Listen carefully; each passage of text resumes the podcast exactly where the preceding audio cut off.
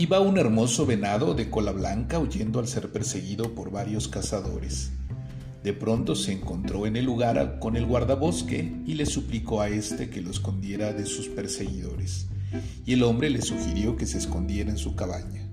Al poco tiempo llegaron los cazadores y preguntaron al guardabosque si había visto algún venado, a lo que el hombre respondió con sus palabras que no, aunque al mismo tiempo les hacía un gesto con la mano de manera disimulada, señalando la cabaña donde había escondido al venado.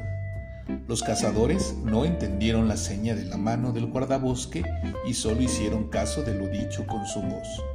Cuando los cazadores se fueron, salió el venado sin decir nada, por lo que el guardabosque le reprochó que por qué a pesar de haberlo ayudado, ni siquiera le daba las gracias.